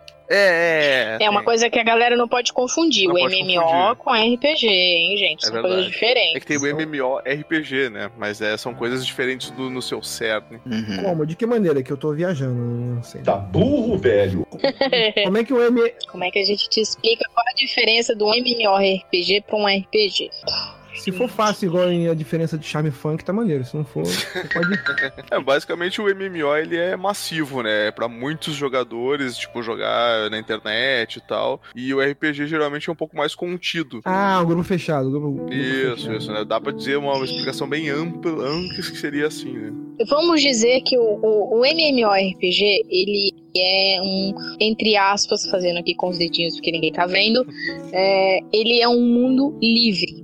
Você não tem uma meta, você, você não tem uma aventura a seguir onde você precisa de outros jogadores para te ajudar a concluir isso. Vamos pegar um, um, um MMORPG clássico que veio no início dos anos 2000, que é o famosíssimo extinto, talvez revivido, ressuscitado Ragnarok. O Olha. Ragnarok ele é um MMORPG aonde você não necessariamente precisa de um outro jogador para fazer as suas side quests. O Ragnarok você matava bichinhos, evoluía o seu personagem, mudava suas características, suas roupas e suas habilidades e ficava por isso mesmo. Você não tinha uma quest. Você- obviamente você tem quests dentro do jogo para seguir, mas você segue se você quiser. Você não é obrigado a Deixa eu ver isso. se eu entendi. A, a- a parte, a parte é, é, RPG fica com a parte mais de é, customização e tal, essa coisa toda, né? É customização, é evolução de de habilidades, Hum, criação de builds, essas coisas. Saquei. Mas você não tem grandes desafios, a não ser nas famosas WoWs, que eram os- as brigas de castelos, eram as disputas de clãs no- no- dentro do server. Então, assim, o máximo que você podia dizer que isso era um RPG era porque você unia o seu clã, os seus 30, 40 cabeças de clã para enfrentar e defender um castelo em determinado A dia. gente pode ir um pouco mais a fundo nessa explicação, é, indo um pouco pro game design, se vocês não se importarem de que eu fale um pouco sobre isso. Pode, pode vontade. Mete bronca. Bem, o MMORPG, de forma geral, ele é um jogo gameista, né? Que é aquela teoria GNS, já ouviu falar dela? Ah, não me lembro agora. Não. Vai firme. Bem, o G é de gameista, o N é de narrativista e o S de simulacionista. Olha só. Então, um game gameista, ele é Socialista. e capitalista E o gameista. e comunista. Desculpa. Eu vou, vou- vou me mutar. ok. Não, essa, essa foi boa, essa foi boa. Tá, tá, tá, tá com crédito agora, né? Não, não, se bem que tu tá devendo ainda porque foi muito ruim hoje, mas essa, essa foi boa. É, é, compensou, tá 0 a 0 ali. Né? Bem, é uma teoria de RPG, essa teoria GNS, aonde é, se estuda como criar RPGs dessa forma. Então, o MMORPG ele puxa mais pro lado gameista, que é um RPG que é criado para se vencer. O objetivo dele Uhum. é evolução. O objetivo dele é combates rápidos, evoluções rápidas, melhoramento e etc. Ele serve para isso, para você avançar o seu personagem. Você não liga muito para história, ou seja, para narrativa do narrativista e nem para simulação das regras que estão por trás daquilo. Aham. Enquanto um RPG de mesa, ele tenta ser um pouco dos três, embora eu diga que eles são mais narrativistas, ou seja, eles prezam mais pela narrativa Uhum. da história, mas pela, pela realmente pelo conteúdo da historinha. Por exemplo, teve aquele game eletrônico, o 1800 não sei o que Order. Ah, sim, sim. Não, o The Order, é o The Order. Order. The Order, né? The Order. Então, o The Order, ele é um jogo narrativista. Você praticamente está jogando um filminho. Sim. Você não tem ali o elemento gameista, ou seja, o, o desejo de vencer e evoluir o seu personagem. Uhum. Você tem um pouco ali de simulacionismo por causa da, da época e etc, mas a base dele é realmente narrativista. É um filminho contando uma história e você aperta alguns botões. Pra, pra desenvolver a narrativa, né? Tu joga basicamente pra que a narrativa ande. Exatamente. Então, tipo, um hack and slash, ele é um game gameista, voltado para vencer, bater, bater, bater, evoluir, crescer, ficar mais forte, Ah, bater mais entendi. forte ainda. Cara, ficou bem mais. Ficou, ficou bem claro, assim, porra. ah, por pô, isso é. ótimo, ótimo. O que que, que, Eu, real- eu realmente acho que, um mestre, um mestre faz diferença, né? Que eu, eu tô me sentindo honrado aqui, velho. Olha aí, Rafael, tá perdendo teu posto aí.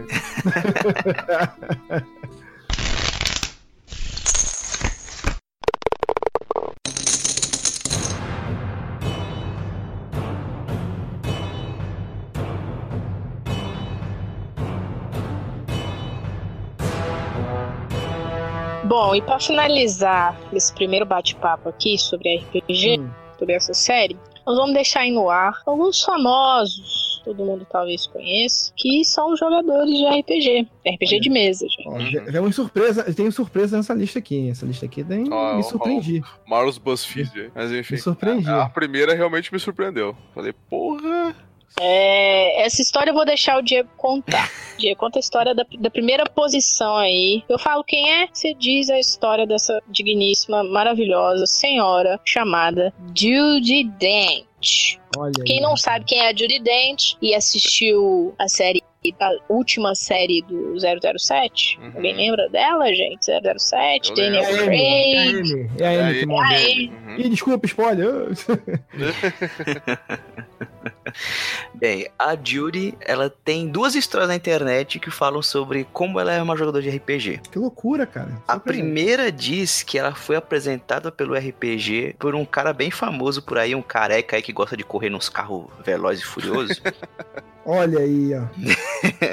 diz que o Vin Diesel apresentou o RPG pra Judy. Olha Caraca. só, cara. Só que diz outra história, diz que ela já joga RPG há muito tempo e que inclusive narrava RPG para os netos dela. Caraca, tu imagina com a voz dela narrando assim. Ah, que loucura, cara. Então, eu prefiro a segunda versão, de que ela é uma mestra de RPG fora que narra pros netos, porque eu queria ter uma avó assim, cara. Pois Pô, é, Imagina, pois é. cara. Porra, cara. Sensacional, sensacional. Imagina ela narrando agora, ah, não sei o que, e, o- demônio e tal, tá, mas é por, por hoje deu boa noite. Aí deixa É uma, deixa- é, uma, é uma- é uma bela história pra você contar pros teus netinhos, né? Assim. É, tipo assim. alguém lembra de um filme que o Adam Sandler faz exatamente isso? Putz. É, é de naquele quando- que ele joga o... acontece? É o faz de quando que acontece? Ah, É. não, não vi isso aí. Eu vi o que ele joga Shadow of Colossus, mas não sei se é o mesmo filme. Esse filme, ele, ele conta, ele começa a contar histórias pra, pra duas crianças e as coisas realmente começam a O acontecer. Alan Sandler é o mestre de RPG nesse filme, é isso que tu tá querendo dizer? É isso mesmo? Querendo ou não, ele é. É. Ele é um contador de histórias e é exatamente o que a Judy fazia com os netos. Loucura, hein? A- a- agora, agora, outro cara aqui que me chamou a atenção aqui, mas que ele me chamou a atenção, mas nem tanto. Que o, o- o- é o- é o The Rock, nosso querido Dwayne Johnson. Que, cara, o The Rock é aquele cara que, velho, é aquele cara que, que, que você quer ser amigo dele, cara. O, o cara, você quer ser amigo do The Rock, cara. Você quer tomar uma breja com eles. O, o que o The- Cara, tu, pô, tu quer malhar com o cara, tu quer, tu quer ir pra praia, tu quer jogar bola, tu quer fazer qualquer, porra, qualquer coisa que o The Rock me chamar pra fazer, eu quero fazer, cara. Eu quero, eu quero ser muito amigo do The Rock, cara. Meu sonho de vida. é- Olha, o Marlos tem um crush pelo Eu, The eu, eu Rock. tenho o crush do The Rock, eu tenho aquele bíceps. Eu quero ter o bíceps dele, cara. Porra, velho. Cara, eu. Cara. Eu olho pro The Rock e só imagino ele e o Vin Diesel interpretando bárbaros numa mesa de D&D. Rapaz, é verdade, hein, bicho. Olha só que legal. Olha, eu imagino o The Rock enfrentando um. Eu imagino o The Rock como um orc e imagino o Vin Diesel como um bárbaro ou invertido. Tanto faz. É, mas um meio orc pode ser um bárbaro. Pode, pode. Cara, o The Rock pode ser o que ele quiser, cara. O The Rock, né, aque- aquele filme merda do Hércules lá, eu, eu, eu gosto do The Rock, que o The Rock consegue fazer filme merda, mas eu, eu- ó, eu vou te falar. O, o- o- esse filme que ele fez, o, Hércules, é um filme merda. É um filme merda pra caralho. Mas o The Rock, cara, ele cresce o filme de tal forma em algumas cenas. Bicho, ele- aquela cena que ele, que, ele, se- que ele se acorrenta, que ele vai puxar as correntes pra se libertar, o cara falou, gente, me acorrenta de verdade que eu vou, porque eu vou quebrar essa merda. E o cara, e o cara desmaiou três vezes tentando fazer aquela porra. Então, quando você vê o The Rock quebrando aquelas correntes, é o filho da puta arrancando aquela porra na marra de verdade, cara. Então, porra, puta que pariu. O filme é ruim, mas o cara é foda, bicho. O cara é foda. Eu acredito no The Rock. Eu, eu, eu tenho um crush no The Rock, eu confesso. Ó, pro cara que teve. Que teve a manha de fazer um filme onde se passou por uma fada, ele pode interpretar o que ele quiser no RPG, na boa. Inclusive, ó, aqui na nossa lista também tem, também tem o, o- o Robin Williams, que na verdade ele não morreu, ele tá jogando com tudo, só que não voltou ainda. Saudoso Robbie Williams. Não, ele é muito nerd de uma série de coisas, cara. Ele é muito nerd de uma série de coisas. Assim, é, é outro cara também que você tinha vontade de ser amigo dele. E eu fiquei, eu fiquei bem triste como, se, como, poucas vezes eu sentia uma morte de um artista, assim. Tipo, Ayrton Senna e Robin Williams, eu posso dizer assim, caras que partiram e que fazem puta, eu queria ser amigo desse cara, velho. Porque. E é foda, cara, porque, tipo assim, um cara tão gente boa, aparentando tão, tão gente boa, né, cara? O cara é nerd, velho. O cara curte Zelda, o cara curte RPG, o cara curte quadrinho. Eu falei, porra, velho. É, eu fiquei bem triste. E a galera tem que parar de estereotipar o- a galera, né? Tem isso também. Tem isso também, tem isso também. Não, mas essa listinha nossa aqui, essa listinha que vocês fizeram aqui, tá excelente pra, pra gente, por exemplo, eh, desmistificar uma série de coisas, cara. Te garanto que te garanto aí que tem um que você nem sabia que existia. Quem? Além da Judy Dent. Quem? Vovós da Clamp. Pra quem curte mangás e animes afins. Não sei, não sei. Não, Não sei. não, sabe quem são as Clamp vovós da Clamp? aqueles. Fez Sakura Card Captors, cara. Como é que você não sabe quem são elas? Ah, tá, tô ligado, tô ligado. Olha só. Então, aliás, dizem que as Guerreiras Mágicas são baseadas em aventuras que as vovós da Clamp jogaram nos tempos de, de moças, nos anos 80 e 90. Olha De faculdade e colégio. Exatamente. Olha só. Tem, tem, aqui, tem aqui também o Matt Damon, também, que é outro cara que curte também. Tem historinha, tem, assim, tem historinha dele aqui? Então, dizem as más línguas que o RPG ele sempre se perde na aventura. Ah, tá. Ele, ele sempre se perde na aventura quando não acham, chama o Marco Albert, né? Pra, pra, pra... Tem outro aqui que todo mundo sabe que Ah. é, é lógico que ele é um jogador de RPG, que é o Stephen King. Olha aí, Stephen King. Isso é lógico. E tem uma galera aqui que eu deixei pro Dio, não está nessa lista. Hum, É algo que ninguém espera. Olha que É um meio que você. que eu garanto que quem escuta e acredito que vocês três também, ou uma vez na vida, já devem ter assistido. na Playboy TV, ou Sex Time, ou algo do gênero. Olha aí. A surpresa, eu vou deixar pro Dio dizer. Aonde também se joga RPG. Então, tem vários e vários atores e atrizes da indústria pornô que jogam RPG. Porra, velho. Olha aí, rapaz. Vamos, vamos citar, vamos citar. Olha, eu só, eu só conheço uma de nome, História. Olha aí, ó. que isso, cara. Olha aí. Não, ainda bem que Então. você conhece. Eu não conheço ninguém de nome, eu só conheço. É, enfim. Corpo, né? enfim. É, enfim. Eu não tenho como- Se eu esbarrar na lua, não sei quem é. Se eu esbarrar na lua, não sei quem é. Então, diz uma história de que quando uma revista que faz esse tipo de conteúdo tava falando sobre é, esses atores e atrizes que jogam RPG, eles perguntaram se rolava alguma coisa a mais além dos jogos. Ah, é. Eles falaram que não, que só rola o RPG. Se eles quisessem rolar alguma coisa, teria que ser pagos na frente das câmeras. Empolgante. Ah, sim, agressivo, agressivo. Rola não tem, É, não. Rola. quebrando, quebrando estereótipos, né? Pergunta o que quer, escuta o que não quer. Pois é, pois... Não, agora, agora, agora dizem que a rolada de, de dados dela é sinistra, cara. A gente que ela roda o dado, ó. Ai, ai. Aí tipo assim, ó. E rola o dado. Muita coisa legal e bastante vaca grande. Vou deixar essa piadinha implícita, tá, Marlos?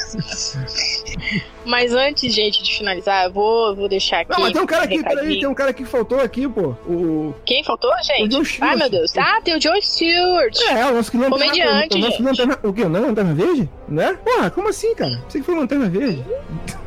Nossa, outra questão, né? Porra, cada um tem cada um dado verdinho que sempre vira pro lado que ele quer ali, porra. Mas desculpa, eu, Então, assim, eu pesquei essa piada merda aí, mas deixa pra lá. Eu quis voltar com essa piada merda, mas não, não rolou.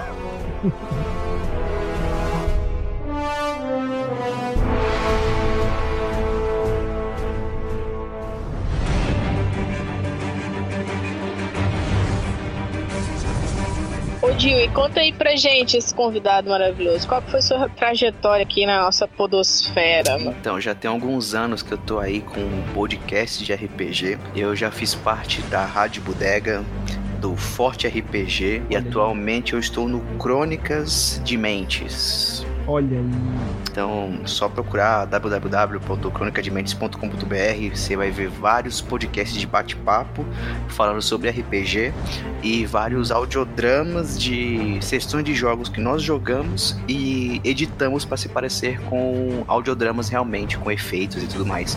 É bem legal, temos jogos de Mundo das Trevas, Star Wars, Vampiro, que é o último que eu tô narrando agora, então vai lá, confere meu trabalho, que vocês não vão se arrepender. Vou ouvir. Olha aí, vou, vou vir, vou vir. Vou... Inclusive, inclusive, eu tenho aqui já o link do, do primeiro aqui, é o Vampira Máscara, né? Uhum. Garoto, arroba episódio 01, cara. Episódio 01. É isso aí. Virei, ouvirei. E para vocês do Player Select, é bom saber que a nossa querida host, a Nanda, e é uma das minhas jogadoras lá do Garoa Olha aí. Pois é, eu sou uma das jogadoras convidadas por ele. Quem tiver ouvindo esse cast Olha e acessar o convite. e acessar o Garoa Rubro, eu quero ver se vocês vão identificar quem é a personagem que eu interpreto lá. E o que, que- e deixem lá nos comentários, faz um, um roleplay lá com a gente Ó, de o que, que vocês acham que vai acontecer na aventura. Acompanhem para quem quem tem interesse em descobrir o desenrolar da, da noite do sangue e do horror pessoal dos personagens que é ambientado na cidade de São Paulo. Olha, Então, Nos assim, anos 70 durante a ditadura militar, viu? olha aí, rapaz. Imagina juntar isso tudo numa história de vampiro. Quem, Muito- é, muito vamos ver o que, que vai acontecer. Bem, eu também sou autor de RPG. Eu escrevi o cenário do obituário, o cenário oficial do Terra Devastada RPG, pela editora Retropunk. Tá baratinho o PDF, 10 reais, se você quiser lá conferir no site. Vai estar é no post, uma- vai estar no post aí, vai estar no post. É um apocalipse zumbi, é, um, é totalmente brasileiro, é uma cidade fictícia, repleta de NPCs, poste de aventura, enfim, vale muito a pena conferir, vocês não vão se arrepender, porque é desgraceira do começo ao fim. Eita, tá com nós, né? É Tem, tem ilustração sim. E pra quem gosta de físico, tem ele físico também, gente. Olha aí. Exatamente. E em breve trarei novidades em mais livros de RPG. Me aguardem. Maravilha, a porta tá aberta aí, cara, como a gente falou. Fica à vontade aí, cara, fica à vontade. É muito Cara, eu que legal. agradeço. É muito legal ver, assim, é, e, e também, porra, parabenizo até a Inandra, parabenizo, obrigado você pela presença aí, e parabenizo a Inandra, assim, já repetindo, eu, assim, por estar trazendo esse conteúdo pra gente aí, esse conteúdo de RPG, que é um conteúdo, pô, espero que vocês gostem, se vocês comentem aí, e... e quem É bom, gente. Quem, quer, quem quiser mais, quem tiver é, sugestão de sistema que queira que a gente traga aqui para discussão, deixa nos comentários que a gente vai buscar, vai trazer convidado, vai trazer gente para discutir.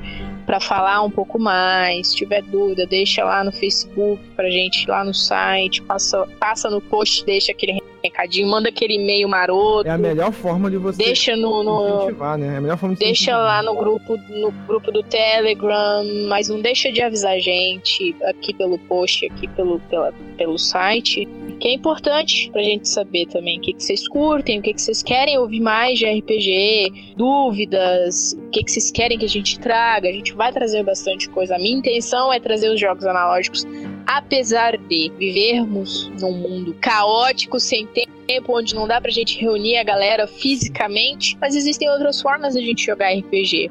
Mesmo sendo um jogo analógico, tem como a gente jogar via internet. Nada que uma internetzinha de um mega não resolva. É, só- é, é, é, e é tipo aquela coisa, né? É um, é um, você, você que tá aí e só vive na, na forma digital, venha pro modo analógico. Só que pra jogar no modo analógico, você joga no modo digital também. Então é o modo digital analógico. Fica tudo em casa, então. Fica tudo em casa, então. Fica tudo em casa. É, você nem precisa levantar do computador pra jogar RPG. Agora só não vai mentir o dado, hein? Mentir o dado, ó. Não vai mentir o Aí dado, hein? não, hein? Aí não, vai hein? mentir o dado, hein?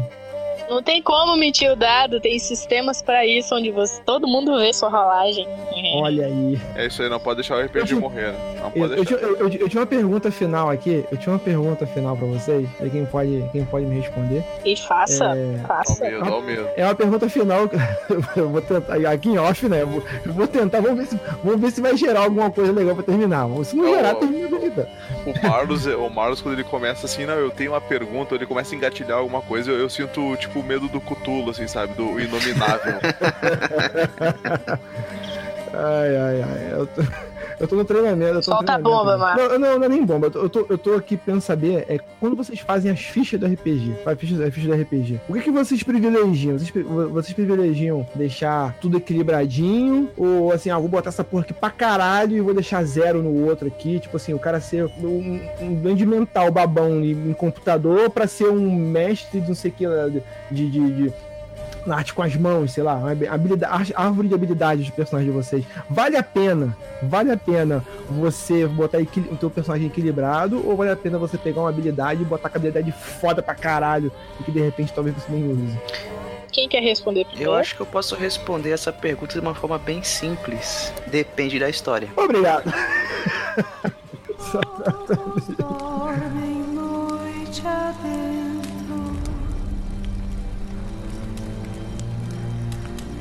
Morcegos voam ao relento Uma alma perdida que dorme jamais. Com medo de bruxas e sombras